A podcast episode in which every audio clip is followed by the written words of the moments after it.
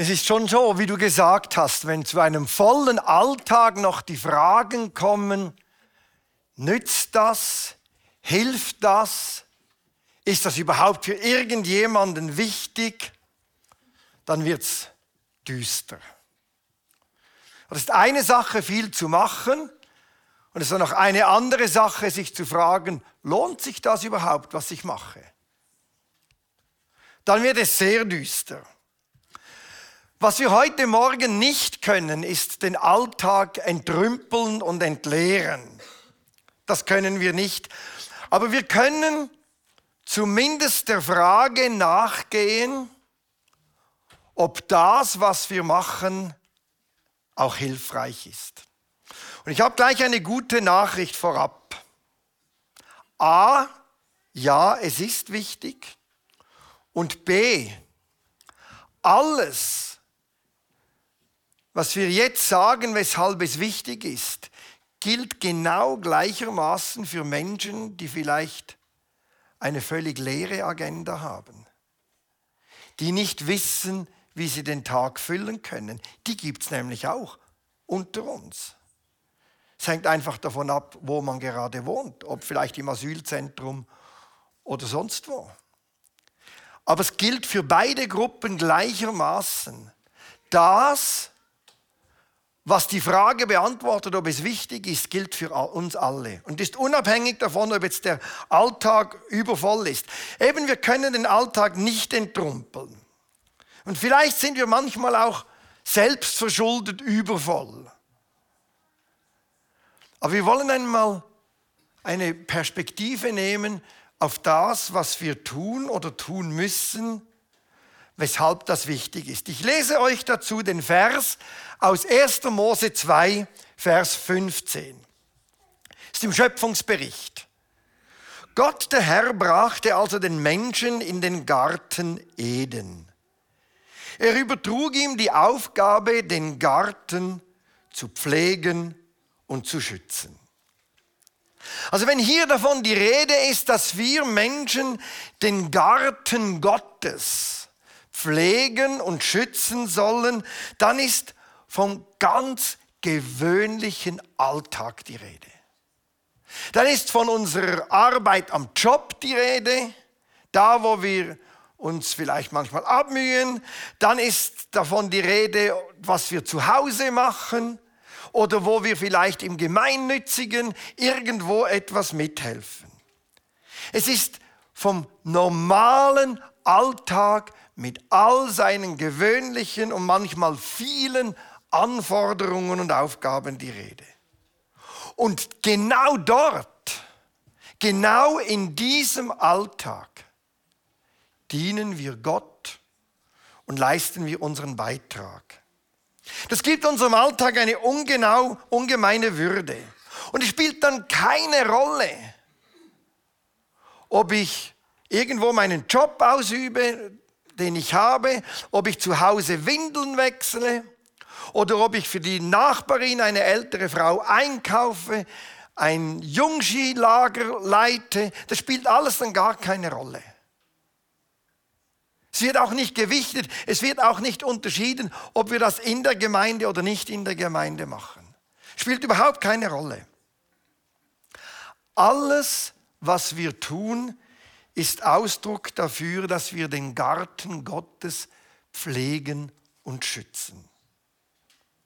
Und wenn uns das bewusst wird, dass unser ganzes Tun und Handeln im Alltag so das ist, dann hilft das so ganz nebenbei vielleicht auch einmal gewisse Dinge zu entrümpeln und loszuwerden. Aber es ist nur so ein Nebeneffekt. Beginnen wir mal mit unserem Alltag und Gott. Was hat der von unserem Alltag? Wenn ich an der Arbeit bin, wenn ich zu Hause Geschirr spüle, wenn ich mit 50 Teenies in ein Tipi-Wochenende gehe oder was auch immer.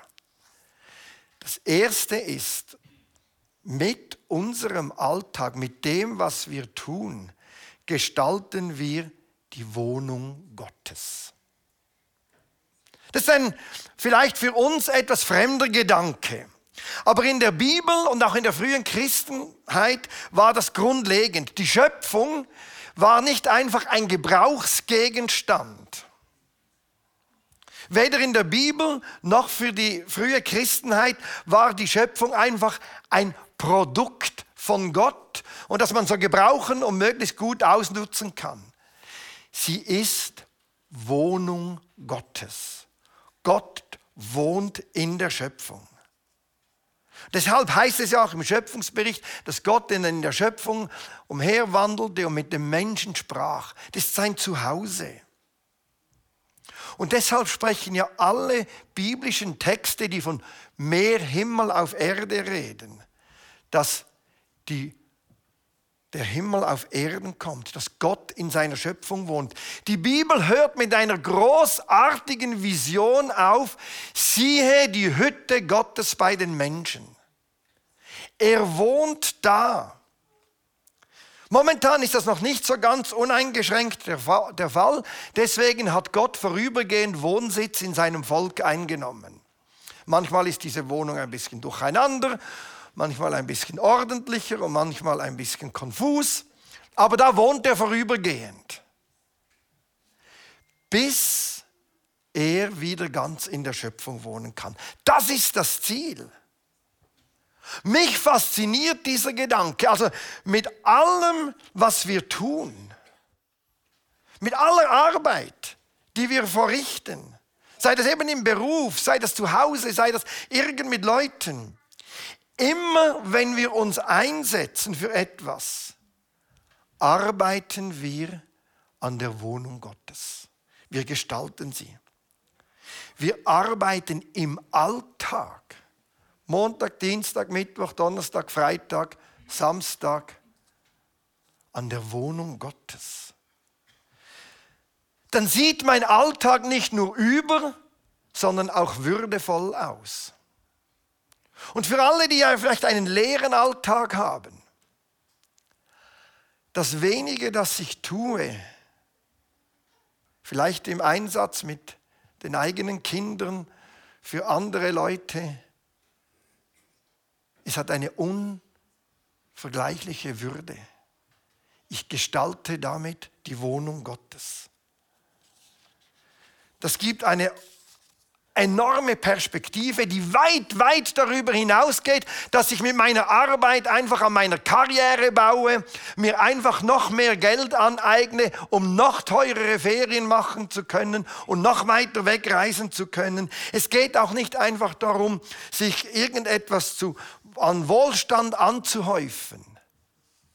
Ich arbeite an der Wohnung Gottes. Weil alles andere, jede andere Perspektive ist zu wenig. Ist auch zu wenig Würde drin. Und hier ist so ein Reichtum.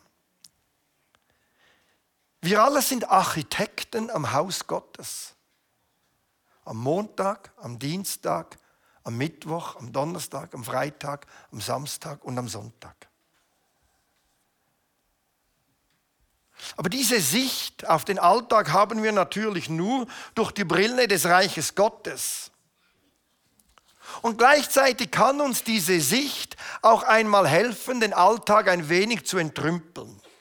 Wenn ich mir so vorstelle, naja, das ist jetzt auch nicht gerade ein, schönes, ein schöner Gegenstand für die Wohnung Gottes, kann ich ihn ja mal wegwerfen und nicht mehr machen. Vielleicht fühlt sich dann Gott ein bisschen behaglicher Wer weiß, vielleicht muss ich ja gar nicht alles so machen. Aber es gibt eine unwahrscheinliche Würde. Es gibt unserem Christsein eine Würde, die eben viel mehr ist. Am Sonntag habe ich den Gottesdienst und sonst habe ich den Alltag. Das fließt ineinander über und dient dazu, dass Gott hier zu Hause sein kann. Das ist die eine Antwort auf die Frage, ja, was machen wir, wenn unser Alltag übervoll ist? Warum ist das überhaupt wichtig? Die zweite ist, jetzt geht es mehr in die zwischenmenschliche Bereich, nicht nur zwischenmenschlich und die ganze Schöpfung. Mit allem, was wir tun, schaffen wir eine Heimat für alle Lebewesen in der Schöpfung. Das ist unsere Aufgabe. Im ganzen Schöpfungsbericht wird deutlich, dass diese Schöpfung Heimat aller Lebewesen ist. Von allen. Man könnte sagen, die Welt ist eine große Wege. Und in dieser Wohngemeinschaft leben wir alle. Sie ist die Wege, die Gott uns anvertraut hat. Aber wir leben nicht allein darin. Er hat sie uns anvertraut, damit sich alle entfalten können in ihr. Und manchmal vergessen wir in unserer hochtechnisierten Welt, dass auch für uns die Schöpfung primär Heimat ist und nicht einfach Gebrauchsgegenstand. Es gibt uns nicht ohne den Boden, auf dem wir stehen. Und es gibt uns nicht ohne die Luft, die wir atmen. Nehmt uns die Luft weg und uns gibt es nicht. Nehmt uns den Boden weg, uns gibt es nicht mehr. Das vergessen wir manchmal. Die Schöpfung ist Heimat und nicht Gebrauchsgegenstand. Und wenn ich daran denke, wie wunderbar das das ist, wir alle dürfen daran arbeiten. Ist ja unglaublich. Die Bibel hat einen Begriff für diese große Wege Gottes. Er nennt sie den Haushalt Gottes. Und wie in jedem, in jeder Wege gibt es da Rechte, da gibt es Pflichten, da hat man seine Aufgaben und so weiter. Und die Bibel beschreibt, dass diese Wege eigentlich so gestaltet ist, dass am Schluss einmal der Wolf mit dem Lamm friedlich zusammenlebt. Das ist ein so schönes Bild. Heute fressen alle einander, um noch mehr wachsen zu können um noch besser zu sein als der andere. Man schaltet ihn aus. Das ist dann da nicht mehr so. Die Wüste blüht wie ein Garten, ist auch so ein Bild. Oder die Kinder spielen mit der Schlange. Das heißt, eigentlich sollte es keine Bedrohung mehr geben in dieser Wege. Wir leben so zusammen, dass ich keine Bedrohung für die anderen bin und die anderen nicht für mich. Und jetzt kommt's, das hat wieder viel mit unserem Alltag zu tun. Gott schenkt uns diese Wege. Und da leben wir auch drin. Und er sagt, schützt und pflegt diesen Garten. Ich finde es auch schön, dass es ein Garten ist. Aber es ist nicht irgendein etwas Hochtechnisches, es ist ein Garten, das hat etwas Dynamisches, das hat Eigenleben. Und durch unsere Arbeit, auch wieder am Job, zu Hause, mit anderen Menschen, sei das organisiert oder nicht organisiert, tragen wir dazu bei, dass diese Wege Heimat für alle werden kann. Sie ist ein Dienst an den Menschen, an der Schöpfung. Also die Schöpfung ist nicht da, um uns zu dienen. Wir sind da, um der Schöpfung zu dienen. Das wäre nur schon das zu realisieren, wäre vielleicht Grundlage zum Ausstieg aus der ökologischen Krise. Und die ist real. Wir haben es ja diese Woche gelesen. Die Gletscher sind in den letzten zwei Jahren so viel geschmolzen wie vorher in 30. Und man lebt fröhlich weiter und denkt nichts. Aber unsere Aufgabe ist Dienst an der Schöpfung. Aber es gibt ja auch wieder in meinem Alltag eine wunderbare Würde.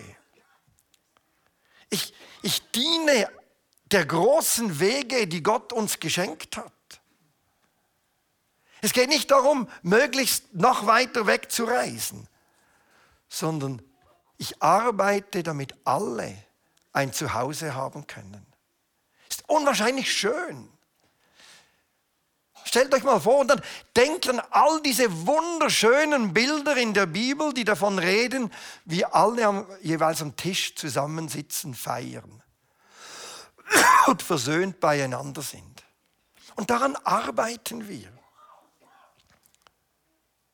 Also ich arbeite nicht einfach für irgendetwas, dass ich es wieder geschafft habe und wieder K.O. bin, sondern dass alle Platz haben. Ich habe das einmal praktisch ganz verdichtet erlebt. Als ich in Benin war, in Afrika, ich, sind wir auf den Markt gegangen. Ich bin dann mit dem einen jeweils einkaufen gegangen auf dem Markt und das war schon eine gute Erfahrung, einmal der einzige Weiße zu sein und zu sehen, wie das ist, wenn einem alle anstarren. Und dann siehst du dort auf dem Markt alles. Der, der eine pflanzt seine Bananen an und bringt sie, damit die anderen auch Bananen. Natürlich verkauft er sie, weil er muss ja dann auch wieder etwas einkaufen. Der andere hat seine Orangen. Der dritte, der äh, repariert die Autos. Das wäre dann unser Durst, der würde das dann machen. Und der vierte, der näht direkt vor Ort auf dem Markt Kleider. Und du hast alles da und so gestalten sie, dass sie als Dorf zusammenleben können. Also ich pflanze nicht einfach Bananen an, um den anderen zu verdrängen, der auch Bananen anpflanzt, sondern das kann ich, das ist mein Beitrag. Und der andere kann Kleider nähen, das ist sein Beitrag. Ich bringe Bananen und hole bei ihm Kleider. Dann habe ich gesehen, wie das so funktioniert und habe gedacht, ja, das ist bei uns nicht viel anders. Es ist bei uns nur unpersönlicher. Ich sehe den anderen gar nicht mehr. Aber wenn ich diese Perspektive habe, es geht darum, dass wir unser Miteinander gestalten und am Schluss alle happy sind. Das ist etwas ganz anderes, als wenn ich mich abmühe, entweder damit ich riesen Prestige habe oder die größte Firma habe oder alle anderen vom Markt verdrängt habe. Da will keiner den anderen vom Markt verdrängen, weil er braucht ja die Bananen vom anderen. Das war für mich eine unglaublich hilfreiche Lektion. Ich musste dann an einen Bibelvers denken aus Jesaja, ganz am Ende ist einer der für mich bewegendsten Bibeltexte. Und ihr müsst den mal hören mit den Ohren von Leuten, die sich tagtäglich abrackern für andere. Und global gesehen gibt es davon viele. Da sagt Gott, alles mache ich jetzt neu. Einen neuen Himmel schaffe ich und eine neue Erde. Und sie werden sich Häuser bauen und auch darin wohnen können. Also man baut nicht einfach für den anderen. Sie werden Weinberge pflanzen und selbst den Ertrag genießen. Und nicht irgendeine große Investmentfirma, die dann den Ertrag für sich absahnt. Sie sollen nicht bauen und pflanzen und sich lebenslang mühen, nur damit andere den Gewinn davon haben. Schreibt Jesaja. Mich würde mal interessieren, was der schreiben würde, wenn er heute leben würde.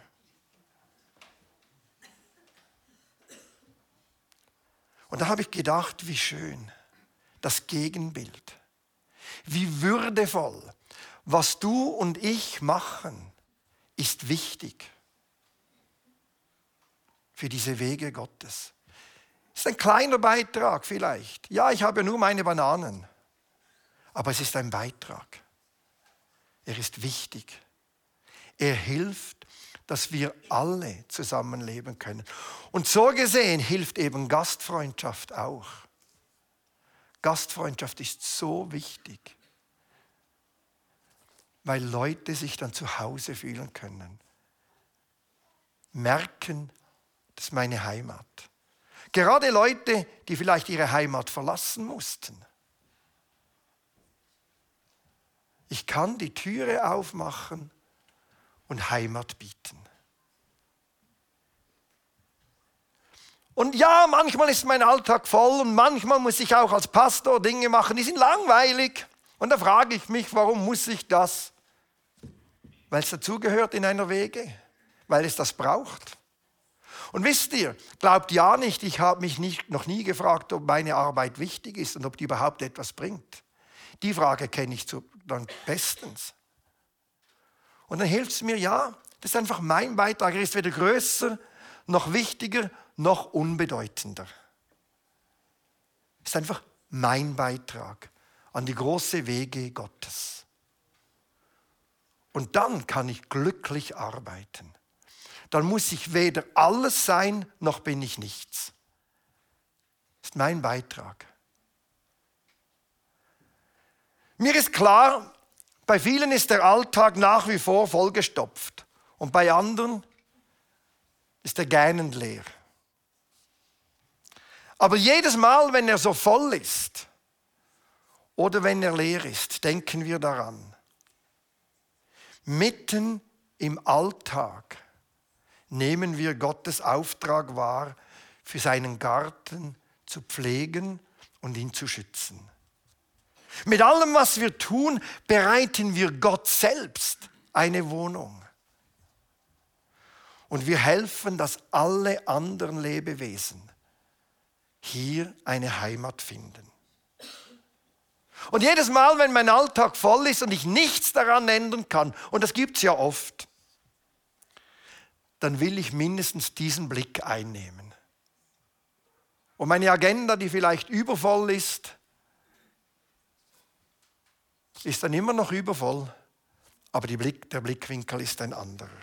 Mir hilft er. Und heute Morgen feiern wir Abendmahl. Und das ist das Schöne. Abendmahl heißt ja nichts anderes. Gott lädt uns zu sich an den Tisch ein. Er ist der große Gastgeber. Er ist der große Gastgeber. Bei ihm dürfen wir alle kommen. Das ist so ein schönes Bild. Bei ihm sind wir alle zu Hause, gleichermaßen. Es ist Friede mit ihm. Er bedient uns. Und dann schaut mal den Tisch an. Wir essen Brot wir trinken Saft und holen ihn von einem so schön gedeckten Tisch. Das sind ja Menschen, die das Brot gebacken haben, die den Tisch vorbereitet haben, die den Saft gepresst haben. Ohne ihre Arbeit könnten wir nicht Abendmahl feiern. Ginge nicht. Ich finde das so schön.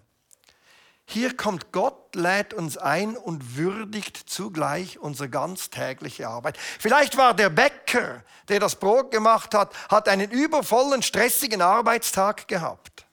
Und vielleicht war die Person, die in der Fabrik gearbeitet hat, die Traubensaft herstellt, mega gestresst. Aber wir haben es. Wir können feiern. Und wir können erleben, wie wir bei Gott zusammen Heimat erleben. Und dafür wollen wir ihm danken. Dafür wollen wir ihn preisen von ganzem Herzen.